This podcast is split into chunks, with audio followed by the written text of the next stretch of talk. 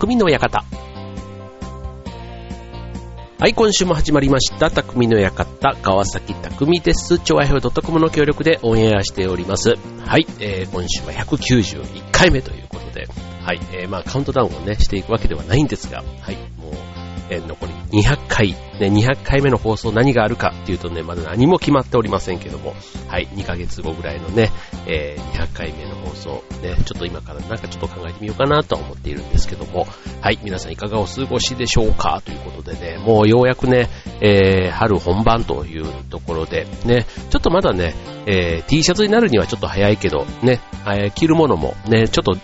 えー、厚手のお冬物はもうしまう時期かなと。で、ちょっとね、薄手のものを着て、ね、こう外をプラプラ歩くのもね、いい季節ですよね。はい。まあ世の中ね、えっ、と、飲み屋屋とかね、行ったりするとね、今ちょうどやっぱりこう歓送迎会の時期、ね、新入社員、あと、新入生、ね、学生とかでもね、やっぱりそういう、あの、フレッシュな人たちのね、えー、歓迎会なんかがね、隣の席でやったりするんですけども、まあ、月並みにね、こう挨拶とかね、最後こうネタを振られるというか、まあ、出番をね、振られて、ね、まあ、ぎこちない挨拶の人もいれば、ね、全然関係ない、隣で聞いててもちょっとプッて笑ってしまうようなね、こう気の利いたこう、えー、挨拶ができる子とか、うん。なんかね、えー、そういうところでのこう、巻き込み上手な子って、多分出世するし、あの、大学生だったらね、多分サークルとかだと思うんですけども、まあそういうところでも、きっとそのサークルの代表とかね、多分そういうところにもなっていったりするのかななんて思いながらね、あの、眺めているわけですけども。で、まあうちの周りでもね、これからなんですけどね、うちは5月以降に、そういう新しい子たちがね、一緒に仕事をすることにもなります。うん、で、まあちょっとなんか、あの、ね、ぎこちなさの中にも、こう、なんだろう、キラキラした、ね、こんな時代自分にもあったのかなっていつも思ううんですけどね、これがね、秋ぐらいになるとね、ほんともう全く周りと区別がつかない。まあ彼らが、彼ら彼女が成長するせいなのか、ね、なんか世の中の底にもう飲まれちゃって、ね、なんかあの可愛らしげな、ね、君たちはっていうようなね、なんかこう、今はね、ほんとね、会う人会う人にね、なんか誰でもこう、こんにちはとかね、なんか挨拶してくるような、その可愛らしさもね、なんか半年ぐらい経つとね、もう目があっても、なんかちょっと、なんか人見知り的な、うん、なんかああいうのはね、ちょっと寂しいなって思いますよね。まあそんなところはね、こう世の中にこう染まらなくていいんだよって僕はね、あの、フレッシュマンたちにはね、言ってあげたいなと思いますよね。一方でね、3年目ぐらいなのにね、いつまでもフレッシュマンに見える、それはね、あの、ある意味愛すべき人なんたちなんだって僕はすごく思うんですよ。うん。だから、うん。この純真さというのかな。なんかそういう、あの子供で言えばね、なんかこう、中学高校なってだんだん生意気になっていくとね、こう、小さかった頃の可愛らしさがなんて親としては懐かしむ、ね、そんな場面もあるっていうふうには聞きますけども、ね、それと同じで、ね、こう、いつまで経ってもね、すれずに、こう、初々しい、ね、なんかこう、あの入社した時、ね、入学した時の熱い思いみたいなね、なんかそういったところはね、あの、3年目ぐらいになるとかなり薄れてきてしまうので、その中でこう熱弁できるキャラっていうのはとても素敵だなって僕は思うわけですね。はい、ということで、あの、そんなわけですけども、あの、ね、この間の日本人って話でちょっとテーマでお送りしましたけども、日本人ね、基本的にあの、真面目っていうイメージが世間的にもえー、世界的に見てもね、えー、あるじゃないですか。で、まあその真面目さ、ね、例えばあの、えっ、ー、と、まあ真面目の逆不真面目。まあ不真面目って言うとね、なんかちょっと、ね、あまり不真面目になりたいなって思わないですけども、例えばあの、電車のね、時間とかきっちりね、決められた時間にほぼほぼ遅れずに来る電車。で、それも別にね、遅れた理由も、ね、別にその天候で風が強いからとか、人身事故だとか、まあいろんなね、その別に鉄道会社のね、こう、ミスではないけども、まあご迷惑をおかけしております。もね、こう丁寧に言う、みたいなところね。うん。だから別にね、それで、ね、こう、言われてる側も、なん、なんていうの別にその、本当にね、こう土下座して謝ってるような、そういう意味の謝罪じゃないっていうのは分かっていますけども、まあそういったところもね、こう、なんか、こう空気感を読んでるっていうんですかね、こう、あうんというか、うん、なんかそんなところも大切にする、まあ、国民性、まあそれがね、日本人の真面目さであり、まあそれが、もしかしたら、過去のね、こう製造業というか、ね、もう今ちょっとね、いろいろね、こう日本頑張れみたいな話にはなっていますけども、やっぱりね、これまでの日本の屋台骨というか、うん、経済を支えてきた、やっぱりそのベースにあるところは、やっぱりその日本人の真面目さがね、ああいう精密機械だとか、ね、えー、電子機器のああいう、ね、細かい作業に対して、ね、えー、耐久性だとか信頼性を世界に対してアピールしてきた、ね、そこの、源になってるんじゃないかと思うんですけども、一方で、ね、あの、真面目とね、僕ね、前にあの、非真面目のすすめっていう本を読んだことがあるんですね。不真面目じゃないですよ。非真面目。うん。だから、あの、真面目というか、非真面目ね。うん、不真面目はダメだけども、非真面目は、うん、あの、ちょっと、いよいよ遊び心っていうのかな。うん。うん。だから、やっぱりね、真面目すぎると、いろんな意味でね、えー、損をするっていう考え方。うん。真面目はいいんですけど、そこにね、えー、真面目、遊び心みたいな、そういったものもね、あった方がいいなって本を見せていたので、あ、それも確かにそうだなぁなんて思うんですけども、あの、真面目さゆえに、ね、悩みを抱えてる方も、意外や意外、ね、まあ真面目な国民性ですから、かなりの人がこういう悩みを抱えてるんじゃないかということでね、今日はね、その真面目っていうね、そんなテーマで、えー、特にそのね、真面目さんの悩みみたいなところを今日はね、えー、掘り下げたいなと思います。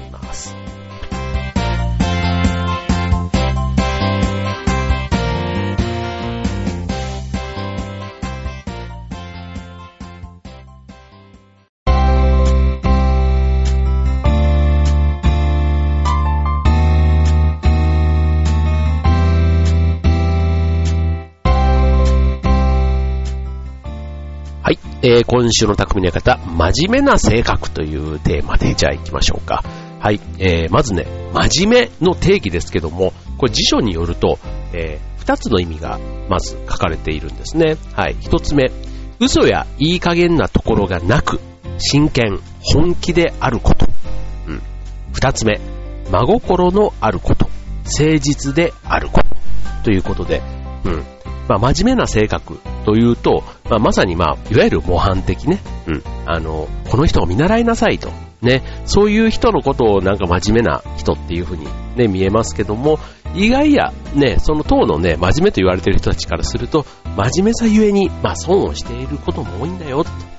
ことでね、じゃあ実際ね、どんな場面でそんなこと感じてるのかなっていうところをね、えー、ご紹介したいと思うんですけども、もうね、えっ、ー、と、まあ、さっき言ったね、日本人の国民性、基本真面目ですからね、あの、あるあるあるっていうことがね、意外と多いかなと思うんですけどね。はい。じゃあまず一つ目。えー、まあ、損をしたことで言うとね、えー、そんな人だとは思わなかったって言われちゃうってやつ。うん。例えば、ね、普段真面目にやっていて、こうちょっとね、ふざけたことを言うとかね、うん。すると、なんかそんな人だと思わなかったっていう評価。ね。あの、逆に普段不真面目な人がきっちりちょっとやった風に見ると、あいつああ見えて意外と真面目なんだよっていう風に評価を受けて、むしろ高ポイントですよね。うん。に比べて真面目な人がちょっとね、例えばミスとか失敗でもそうですね、仕事でも普段きっちり真面目にね、え全くミスなくやっているのに、ちょっと見落としたとかね、なると、なんかあいつ、その失敗がね、なんか妙にこう、悪い方に行っちゃう。うん。だから普段雑でやってる人が決めるところは決める。まあ、ね、やっぱりね、こう、ドラマとかの主人公のイメージを僕はいつもよく当てはめちゃうんですけど、うん。やっぱ真面目よりはね、不真面目の方がやっぱりね、ヒーロー向きですよ。あの、見てて楽しい。うん。だから、まあ、不真面目で、さっきの非真面目の方がもっといいんでしょうけど、うん。不真面目はね、またね、違いますね。不真面目はやっぱり悪者になって、うん。でも、まあ、非真面目という言葉遣いがあんまりね、世の中ないですから、うん。まあ、いわゆるさっきの定義で言うと、ちょっといい加減に見える人も、やるところはちゃんといい加減にせずにやってる。なんていうところがね、その人の真面目な内面性が見えて、人としての信頼につながる。なんていうか、なりますね。うん。そう。というね、えー、まあ、本質的な、ね、えー、真面目さっていうところで言うとね、まあ、本当の見た目の真面目さと、えー、見た目の不真面目な人、ね、中身を見てみれば、ほまあ、多分ね、ほとんどの人がね、やっぱり善人というか、真面目だと思うんですね。まあ結果的にね、人に迷惑かかっちゃうようなことをしてしまっている人もいるかもしれませんけども、根はね、やっぱりこう、自分だけいいみたいな風な考え方する人って意外と少ないかなって思っていて、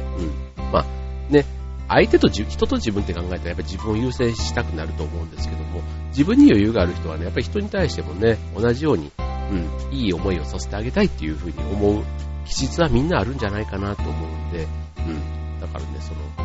まあ真面目さ、ね、根はみんな真面目。ね、なんかそんな性善説で語ってていいのかどうかわかりませんけども、はい。まずそんな人だと思わなかった。ねよく言われ、僕もね、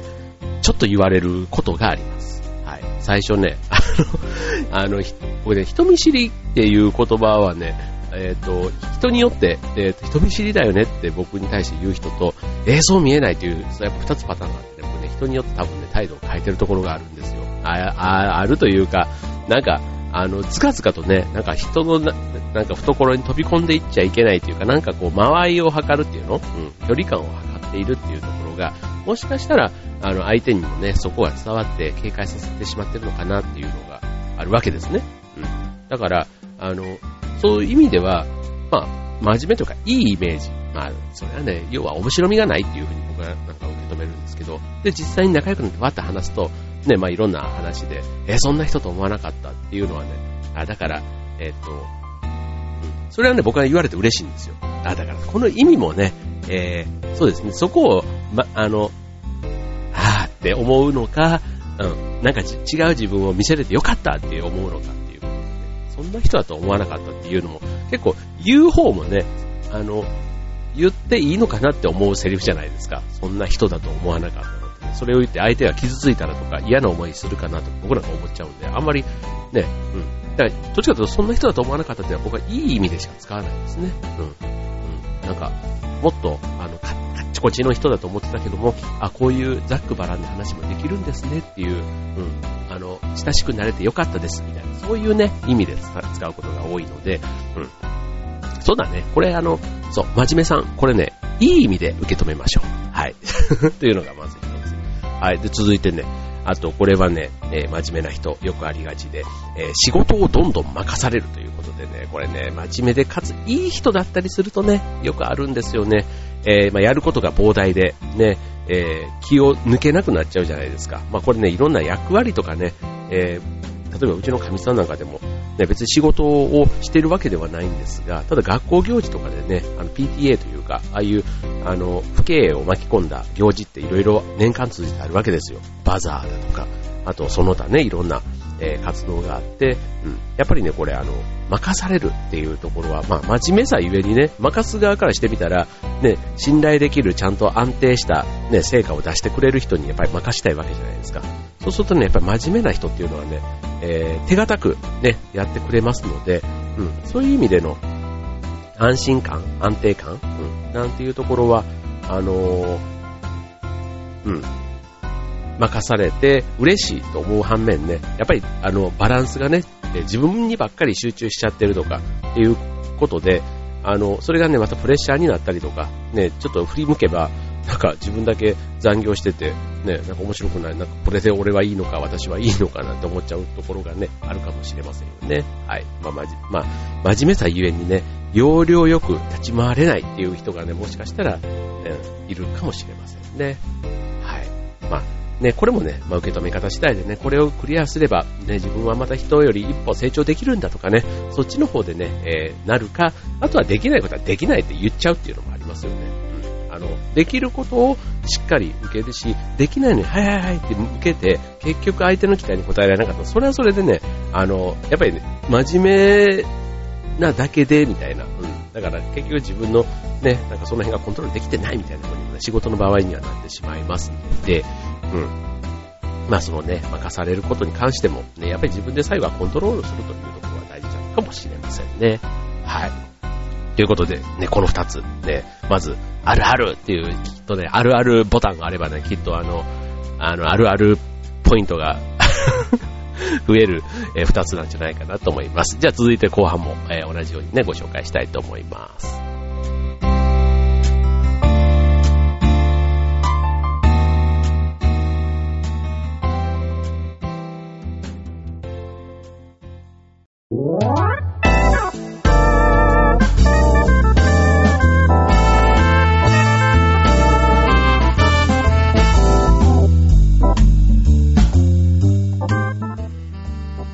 ということで、えー、今週の匠の館、真面目な性格ということでお送りしております。はい、えー、じゃあ続いてはね、えー、これもね、真面目さんのね、ちょっと、あの、納得いかないって思うところかもしれませんけども、えモテるのは不真面目な男が多いというところですね。はい。ね、これね、女性がね、これ女性はなぜかっていうところね、女、なるんですけども、うん。不真面目で、ね、軽い男の方が、まあ、モテるちゃう。うん。真面目な男はモテないように感じる。うん。ね、まな、ね、真面目でこう、堅物だと思われているのか、うん。っていう、うん。でもね、やっぱりね、不真面目というか、不義理、うん、不真面目で、不義、義理がないんで、そこはね、ダメですね。うん、いわゆるダメンズとかって言ってね、ありましたけども、その、なんちゅうの、あの、不真面目で害があるレベル。うん。まあ、それでもね、モテるやつはモテるんですけど、うん。なんかね、えー、真面目な人がモテないっていうのはね、なんか、うん、わかるな、でも。うん。うん。やっぱりね、えー、真面目とか不真面目だけじゃないんですよ。それプラスアルファのなんかが足りないんでしょうね。真面目な人のモテないっていうのは。別にだから、着手定規な、もう、要は、こう、予想外とか、ね、驚き発見ってやっぱりね、モテるっていう、そういういわゆる恋愛の世界では大事じゃないですか。意外性とかサプライズとか、うん、そこがね、真面目な人にはないんですよ。ないというか、あるけども、もしかしたら出してないがゆえに、相手に、相手、相手に伝わんない、感じない、うん、っていうとこはあるのかもしれないですね。内面のね、面白さ、ね、見た目は真面目なんだけども、で、内面とか話してみたらとか、趣味がとか、そういったところでね、その人の良さをね、女性の方も見てあげればいいかなって思いますよね。だからまあ、モテるっていうのはパッと見のね、見た目以上に、ね、こう、パフォーマンス的な部分でね、えー、まあ、ちょっと、あの、要は笑わせてくれるっていうのは、ある意味自分のこう感情に対して、いい意味の裏切りというかね、刺激をくれた場合に、えー、笑いとかあるじゃないですか。うん。だから不真面目っていうのはもしかしたらそういう、頭がいい人が多いのかもしれないですしね。はい。別にあの、真面目だから頭が悪いとかそういうことではなくて、うん、なんか生きる上での、なんだろう。なんかそういう術は不真面目な人の方が僕は持ってるような気がしますよね。はい。まあ、誰が真面目、誰が不真面目で決めるのかというのはね、まあ自分でもね、決めれますけど、まあ人が決めるようなところもあれば今みたいなモテるモテないの話にもなるし、ただまあ自分自身でね、あ、俺は実は別に真面目って言われてるけど、こういうところもあってっていう、まあそこにあんまりね、えストレスを感じないね、受け止め方っていうのが大事だと思いますよね。まあさっき前半で言ったこともね、え仕事を任されるとか、そんな人だと思わなかったっていうのもね、えポジティブに受け止めるのか、ネガティブに受け止めるのかっていうのはね、やっぱりなんか解釈の仕方次第かなっていうふうにも思いますね。はい。で、続いて、えー、考えすぎちゃう。うん。どうでしょうかね。これも、あの、自分が、自分がたまにこう相談とか受けたりすると、考えすぎでしょって。ね、まず人事だからそう言っちゃうっていうことではなくて、意外とね、えー、例えば、人間関係とかで悩んだ時ね、うん、意外と、あの、人間関係というか、人が自分のことをどう見てるみたいなとこって、意外とね、人は見てないって僕はね、いうのは、えー、データ的にというか、別にあの、人に対して無関心な人が多いということではなくて、意外とね、あの、本当にその人と一緒に涙を流してないけど、なんかこう、あの、うん、あんまり気にしている人って少ないと思いますよね。うん、まあ自分がね、言われたこととか根に持っちゃうみたいなところあるかもしれませんけども、うん、やっぱりなんか人に迷惑かけたかなとかね、そういったところで考えちゃうっていうところも、あの、真面目な人の特徴かなって思いますよね。うん。あの、そう。だから、こう、考えすぎちゃうことで、要はなんか一人相撲っていうのかな、こう考え方も。うん。なんか全然周りがそのこまで思ってないのに自分一人でこうちょっと先に行っちゃったような気分になっている。うん。でもそれがね、あまり役に立たないみたいなところ。うん。だからそういうところがなんか、あの、周りからすると今度空回りとかね、うん。あと一人で抱え込んじゃって気の毒みたいな風にね、あの、見えちゃうっていうところかもしれませんね。だからもうなんか、抱えててね、しんどければもう一人バーって、えー、投げ出したりとか、あとまあ、もう、要は甘えちゃう？うん。あんまり自分で責任を取ってとかね、そういうふうに思わない。うん。だからさっきの仕事を振られた時でも、あ、これちょっときついなと思ったら、それを言える、ね、えー、はけ口というか、ガス抜きができる、ね、えー、ところ、まあ相談ができる相手、まあそんなところをね、ちゃんと持っておくっていうのも大事かもしれないですよね。まあだからそこは真面目というよりは、誠実というか、責任感があるとかね、そういうふうにも置き換えると、それはすごく大事なことだと思いますからね。で、あとじゃあ最後、えー、信じて裏切られちゃう、みたいな話。どうですか？これ、あの、ね、え、海援隊の送る言葉でね、えー、信じられぬと嘆くよりも人を信じて傷つく方がいいと。ね、あのその通りと思う一方で、ね、えー、人を信じて裏切られて傷つくのはやっぱり嫌だなと僕は思います。はい。えっ、と、信じてね、裏切裏切られちゃう。うん。どうなんでしょうね。なんか、真面目ないい人だから、なんか、もしかしたらそういう相手は自分を大事にしてなかったんだって僕なんかもしね、裏切られたり、信じていた人から裏切られたら、あその程度の関係しか自分が気づけなかったのか、そこはちょっとね、自分の人を見る目とかに対してはね、ちょっと厳しく思っちゃうとこはありますね。うん。まあ、例えばね、恋愛とかでもね、まあ、振られたとか、あとビジネスの場面でもね、契約とか交渉して、ねしてる中で、ね、切られちゃったりすることももしかしたらあるかもしれません。まあ、それをね、裏切られたというか、ね、こう、そんなはずじゃなかったみたいなところはね、えー、ありますけども、あの、もしかしたら真面目と言われている人たちで、その辺をね、疑わない、ね、リスク管理ってね、やっぱ大事じゃないですか。うん、その辺はね、あの、急にそんなこと言われてもっていうね、その人の準備不足も僕はね、あると思う。そこはちょっとあの、すいませんね、あの、えっ、ー、と、いろんなパターンがあるんで、一概にね、なんとも言えませんけども、僕がそうされた時には、ちょっと、あの、自分、これも別にね、真面目というか、そこまで別に僕はいい人ではないので、えっ、ー、と、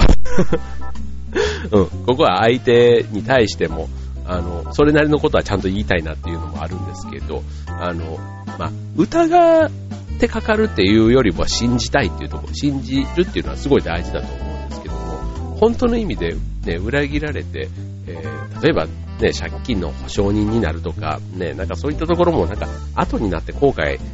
してしまうんだったら、まあそういう風にならないために、そういうところまでは踏み込まないって大事だと思いますよね。うん、別に信用してないわけじゃないんだけども、そういうことで、うん、後々トラブルになるのは嫌だからって、だからここはもう申し訳ないけども、自分はそこにはもう、あの、どんな人でも、えー、やんないようにしてるんだ、とかっていうのも一つね、誠実さかなと思いますし、うん。はい、と思います。はい、まあ、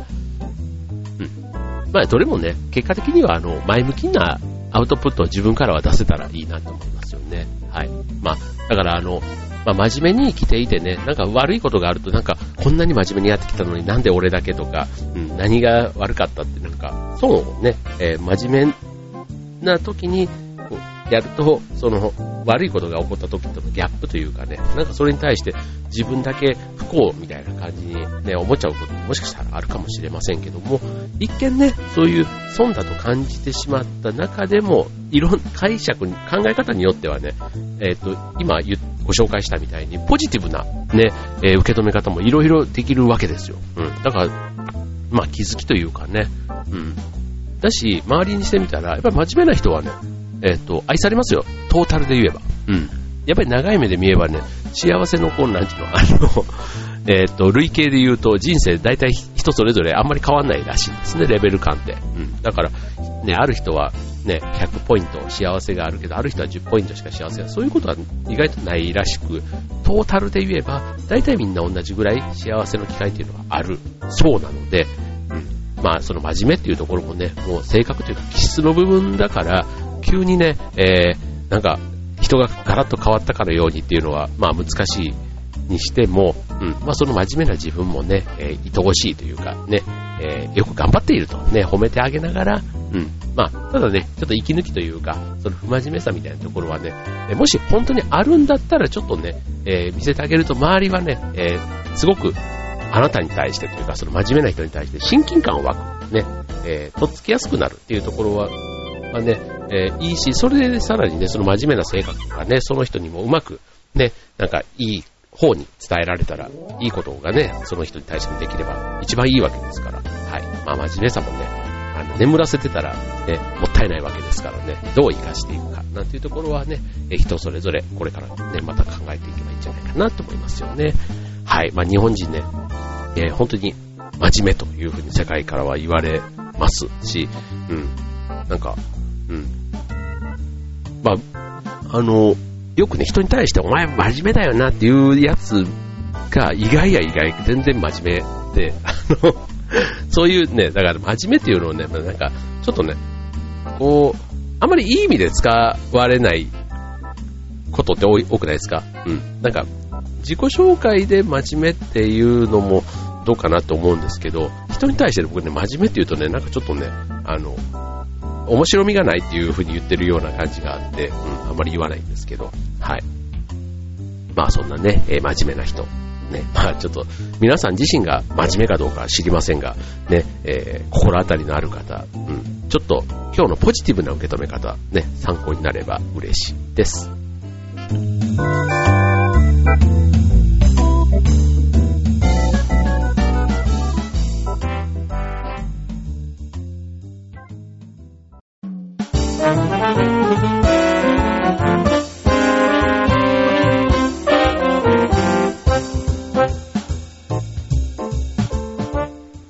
というわけで今週の匠の館、真面目な性格ということでね、えー、お送りいたしました。と。はい。まあ、真面目な性格。うん。でも、やっぱりね、えー、信頼される前提って真面目が前提かなって思いますよね。うん。だから、まあ難しいですかね。難しいというか、うん。その、真面目。うん、どうなんでしょうね。えー、自分で自分のこと真面目って思ってる人って、なんか世の中どれぐらいいんのかなとかね。あの、僕もどっちかという、どっちかというか聞かれれば僕は真面目だって自分のことをね 言いますよ。あの、誰が何と言おうと。はい。なんか真面目の方がね、えー、人としてまっとうに生きてるような気がするんで、そう言っちゃうんですけど、あの、まあ、ね、えー、楽しい場でね、言われるとね、なんか面白くないってさっき言ったね、えー、風に思われちゃうっていうのもありますし、ね、この番組が真面目な番組っていう風に言われるとね、えー、ああ、ちょっと残念、残念というか、ちょっとまだまだ、えー、足りないなっていう風にも思ったりするんですけども、はい。えー、ただね、ちょっと他の番組と比べると、あのー まあ、真面目だなって僕はちょっと自分でね、こう反省の意味では思ったりしますよね。はい。まあちょっとね、こういうラジオも一つは、まあエンターテインメントの一つはで考えるとね、もっとね、えー、リスナーの皆さんに楽しんでいただける、ね、そんな番組作りをしていきたいなと、なんか今日ね、そんなことも話しながら、えー、思ったわけでございます。ということでね、えー、はい。もう今週末からね、ゴールデンウィークですから、はい。なんかね、また、ちょっと来週はね、そのゴールデンウィークの話なんかもできればと思います。ということで、今週の匠の方、ここまで。バイバーイ。